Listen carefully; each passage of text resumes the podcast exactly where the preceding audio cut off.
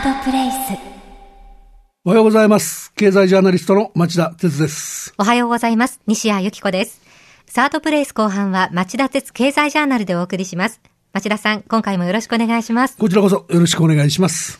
え早速ですが、今回のテーマは何でしょうか？はい、えー今回は年初から株式市場が大荒れ。2016年の経済の行方はと題してお話したいと思います。その市場なんですが、東京株式市場、年初の大発会から弱さが目立ちましたね。確かにその通りですよね。えー日経平均株価を見ると、大発会に当たった1月4日が去年の末に比べて582円73銭安と急落しただけじゃなくて、えー自立反発が期待された翌5日も前日比で76円98銭安と続落でした。さらに6日も、えー北朝鮮が水爆実験をやったという発表があって、えー安いまんまに推移してしまったという格好ですよね。はいえーマーケットはその実体経済の状況を映す鏡なんだとか、あるいはその経済の先行きを示す先行指標だということがよく言われますから、えーこの動きが気になったリスナーも多かったんじゃないでしょうか。はい。あの、市況を生中継する番組を私も担当しているんですけれども、はい年始も5日と6日、まあ、この収録をしている当日の今日の、まあ、午前中、全場に出演をしていたものですから、はい。まあ、ちょっとお下げが続いているなと、その市場の動きが気になった一人でもあります。あの1年の計は元旦にありとよく言いますよね、はい。だからそういう意味ではその株式の世界でもですね大発会の動きがその年の相場の行方を左右するというジンクスがあってそのジンクスを気にする人は多いですよねだから大発会の相場が高ければその年は堅調な相場が期待できるし逆ならば期待できないというんですよね、はいあのもちろん去年と一昨年の2年間、大発会が安かったのに年間通じて相場が高いということがあったんで、そんなのは昔のジンクスでもう今時通用しないっていう人もずいぶん増えてはいるんですけどね。はい。そのジンクスって本当に当たるんですか？あのね、過去13年間で見ると、ジンクス通りに年間の騰落が大発会の日と同じ動きを示した年が9回あります。だから的中率7割って感じですかね。はい具体的に言いましょうか。お願いします。大発会の日に日経平均株価が上がった2003年、4年、5年、6年、9年、12年、13年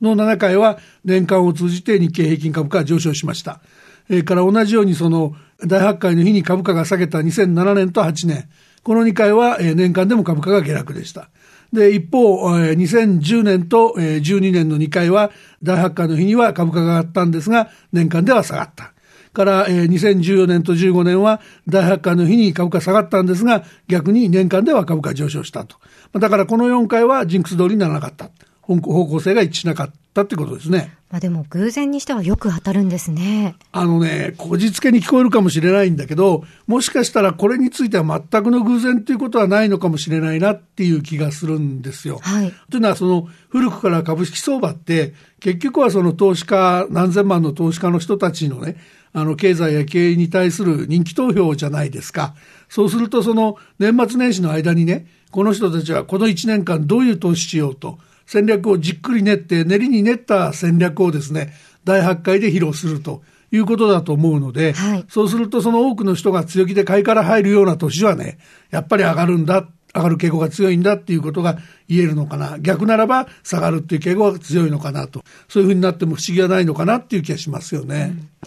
あの、ジンクスといえば、町田さんは毎年インターネットの連載コラムで相場の格言も紹介されていますよね。で、その中で今年に関しては荒れる年だと予想されていて、もうそれが早くも的中されたとか。あの、えとにちなんだ相場の格言のことですかね。ええあれは、あの、兜町で有名な話なので、はいあの、私だけではなく、毎年いろんな人がいろんな場で紹介されてると思うんですが、あの、まあ、お話が出たので紹介しておきますと、はいあの、辰巳天井、えー馬尻下がり、羊辛抱、えー猿鳥騒ぐ、犬は笑い、イノシシ固まる、えーね、えーネズミですが繁栄、えーう、牛はつまずき、えー虎千里を走り、う、うさぎは跳ねると言いますね。これも結構当たるんですか？あの、まあ、大発会のジンクスと比べると一段と根拠が乏しい感じがするんですけど、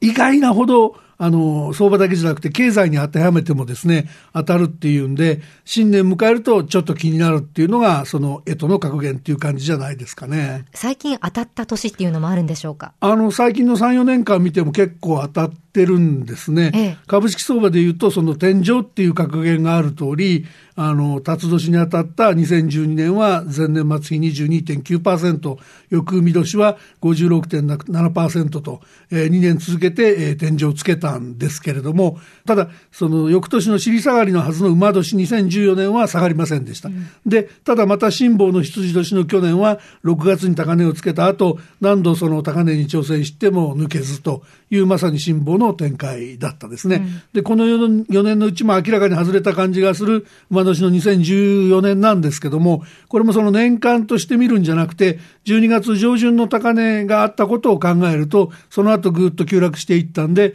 馬尻すぼみだったっていうことは言えなくはないかもしれないですけどね。うん、あの経済や景気に着目すると、過去の猿年はどんな年だったんでしょうか？今年ですよね。はい、今年の猿年、干支にちなんだ格言で言うと、あの、猿年はその次の鳥年と合わせて、2年連続で猿鳥騒ぐ。騒ぐ年っていう言い方になってるんですね。まあ簡単に言えば上に行くのか下に行くのかわかんないんですけども、どっちかにものすごく大きく触れる。波乱とか激動の年というのが猿年鳥年の、えー、言われてることですね。前回の猿年と言いますと2004年ですよね。そうですね。2004年は、あの、三菱自動車の2度目のリコール隠しが発覚したとか、えー、年金の未納問題で当時の福田康夫官房長官が辞任したとか、あるいはそのトリフルエンザが国内でも感染しているということがその確認されるとか、あの事件に揺れ動いた一年だったんですね。はい、それから前々回1992年ですけど、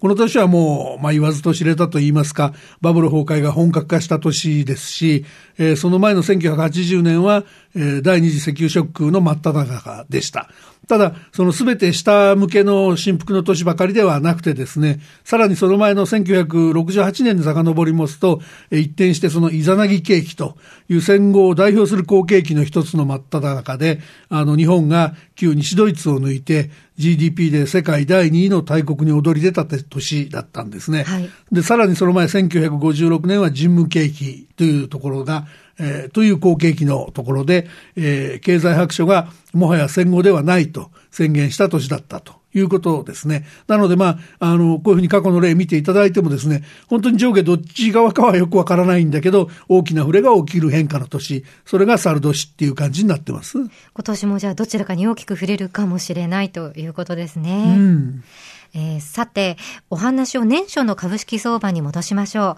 どうしてこれをほど下げたんでしょうか？あの、まあ、マーケット取材しますと、まあ、ざっくり言うと3つ理由はあ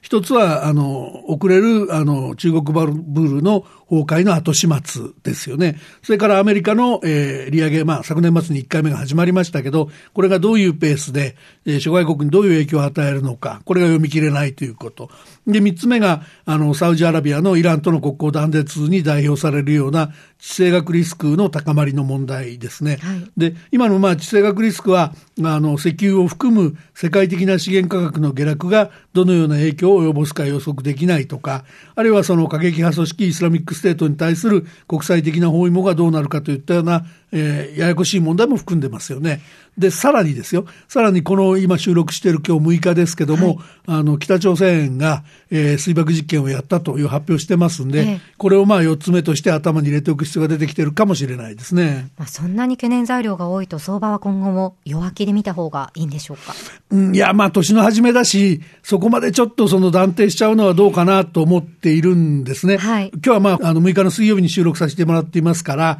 その放送直前の情勢を踏まえてお話できないのも心残りなんですけども、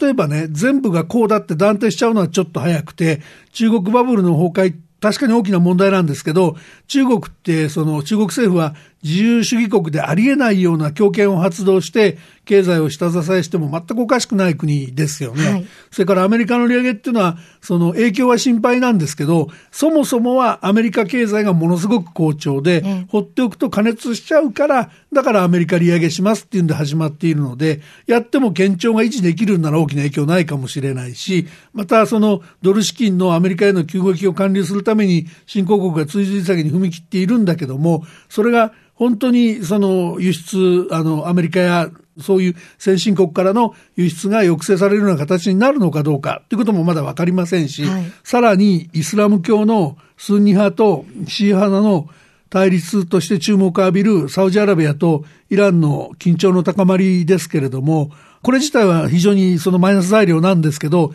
一方で行き過ぎた原安がですね、途上国経済を直撃して、その、それぞれの国の景気を落として、それぞれの国の輸入する力を落とすので、世界経済全体にとってマイナスだって言われてた中で考えると、その行き過ぎた原油安が是正されるかもしれないと。で、もしそうだとすれば、必ずしもパッと見あの見た目ほどの強烈なマイナス材料ではなくなる可能性があるので、そういうふうに考えていくと、断定的なことがですね、すごく言いにくい段階にこの年初あるなっていう感じなんですよね。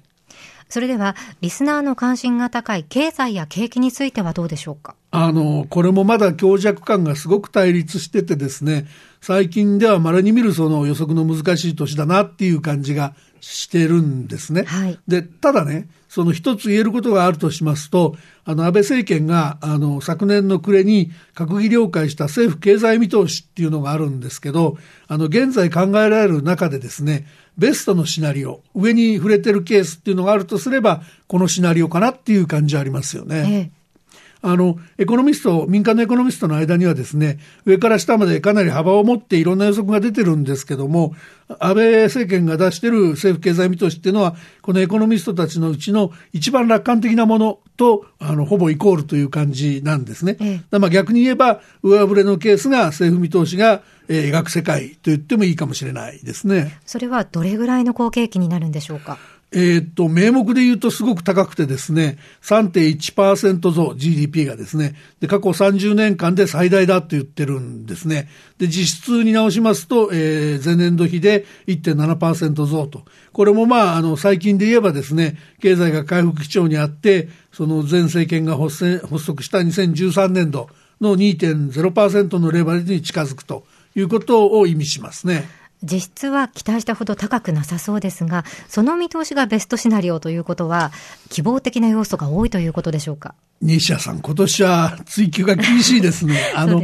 年初からあまり暗い話はしたくなかったんですが、はい、まあ、実はそうなんですよ。あの、ちょっと希望的観測が過ぎないかと心配になるような、あの、ポイントが2つあります。で、いずれもその成長の倹約が何かっていうことなんですけども、政府は民間企業の設備投資が大きく増加する上、賃金が上昇して個人消費が拡大するから高い成長が見込めるんだってしてるんですね。はい、実現すればこんなに嬉しいことはないし、騒ぐ猿年にふさわしい上振れって言えるのかもしれないような内容なんで、初夢で終わらせずですね、ぜひ達成してほしいシナリオだとは思うんですけどね。しかし、本当にそれほどこう力強い内需を期待できるんでしょうか？どうなんですかね。その第一にね、あの政府見通しの2016年度の設備投資の見通しが、前年度比で実質4.5%伸びると見込んでるんですけど、これちょっと野心的に過ぎる数字じゃないかなっていう感じがあります。あの設備投資は過去数年の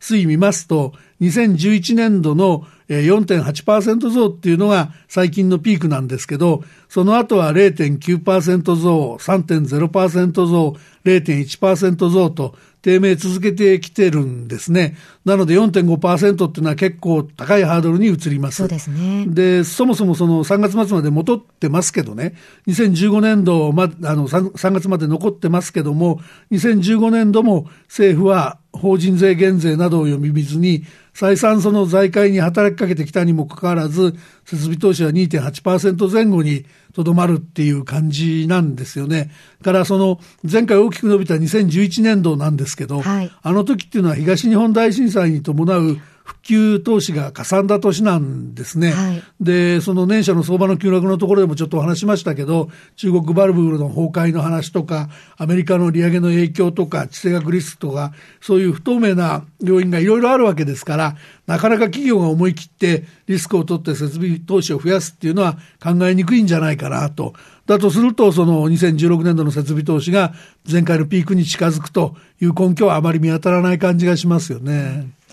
では一方で、個人消費についてはいかがでしょうか？個人消費もですね、その政府経済見通しでは2.0%増なので、その設備投資に比べれば説得力のある見積もりに移るんですけども、あの、差は去りながらね、これもその政府が言ってる理由が、その、まあ、消費増税を4月に、来年4月に控えているので、駆け込み需要が期待できるっていうことを一番の根拠にしてるんですね。だけど、その、これ私から見ますとね、ちょっと気がかりな点がやっぱりどうしてもあって、はい、あの、もう労働市場では雇用が伸びてるってすごく政府は言うんだけども、その中身見ていくと、非正規労働者の占める割合がものすごく高まってて、それがその、高まり続けるっていう状況、一向に改善されてないわけですよね。で結果としてその賃金水準はなかなか上がらない。そうすると所得が伸びてないわけですから、そんな期待するほど消費が伸びるっていうようなですね、そういうその甘い期待してはいけないんじゃないかなと私は思いますよね。はい、で、この2つ、そのだから設備投資と個人消費、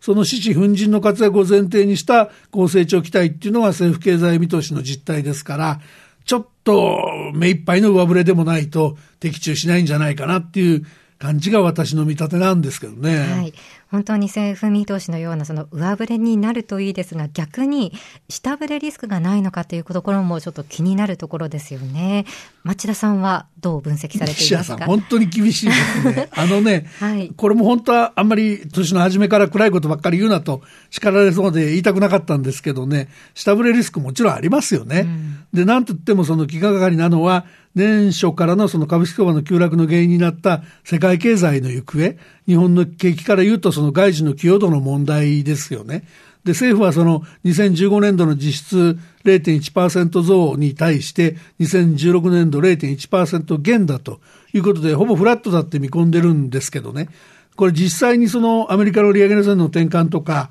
その自国自国通貨防衛のためにアメリカの利上げに追随する、えー、国々の利上げラッシュだとか、あるいはその国が遅れている中国バブルの崩壊、原則に拍車がかかる新興国経済の問題、それから原油をはじめとした資源安に伴う途上国の苦境、そういうその列挙したらきりがない世界経済の不安定要因をほとんど無視した見積もりって言わざるを得ないと思うんですよね。はい、あの、外需の寄与度をもう少し真っ当に見るとすればですね、マイナス0.1ではなくて、マイナス0.5から1.0%ぐらい。の間で見とく必要があるんじゃないかと私は見てまして、で、もしそれを前提にすると、2016年度全体ですね、全体が政府のような1.7ではなくて、その3分の1以下の0.5とか、限りなくゼロに近いところに落ちてもおかしくないっていうのが2016年度じゃないかなと見てるんですけどね。他にも下振れリスクはありますか？あの、頭に置いとくべきなのは、財政リスクの蓄積というリスクかなと思ってます。はい、その安倍政権発足以来3年余りにわたってですね、えー、一過性の効果しか期待できない金融財政政策で、かなり好調な経済を演出しようとしてきて、その一方でその肝心の成長力、潜在成長力を上げる規制緩和みたいな肝心の構造改革を怠ってきました。その結果、その、えー、4日から始まった通常国会に諮られる2016年度の政府予算案っていうのは、歳出総額がまあ過去最大になってるわけですね。で、えー、一方で国と地方を合わせた借金の残高、これは過去最悪の1062兆円に達してますから、その財政再建の遅れは、当然その日本の財政に対する信任を揺らがせるわけで、日本国債が、えー、市場の標的にされるリスク、あれを売り叩いてやろうというようなことをやられるリスクを膨らませますよね。そうするとその今年はその参議院選挙もある年なんでですね、いつも以上にそのそういう財政のリスクなんかにもリスナーの皆さんに気を配って、しっかりその安倍政権掲げている経済や景気情勢、あるいはその経済政策をモニターしてほしいなっていう感じはしますよね。今年は猿年ということで、えー、大きく上振れるか下振れるかどんなことが起こるか分かりませんけれども私たちはしっかりとモニターをしていくということが大事ですね。そうですね。その結果の政権選択しないとそれ以降の経済にもまた大きく響いてきますからね。はい。今日は年初から株式市場が大荒れ、2016年度経済の行方はと題してお話をお聞きしました。次回もお楽しみにしてください。町田さん、今回はありがとうございました。こちらこそどうもありがとうございました。サードプレイス。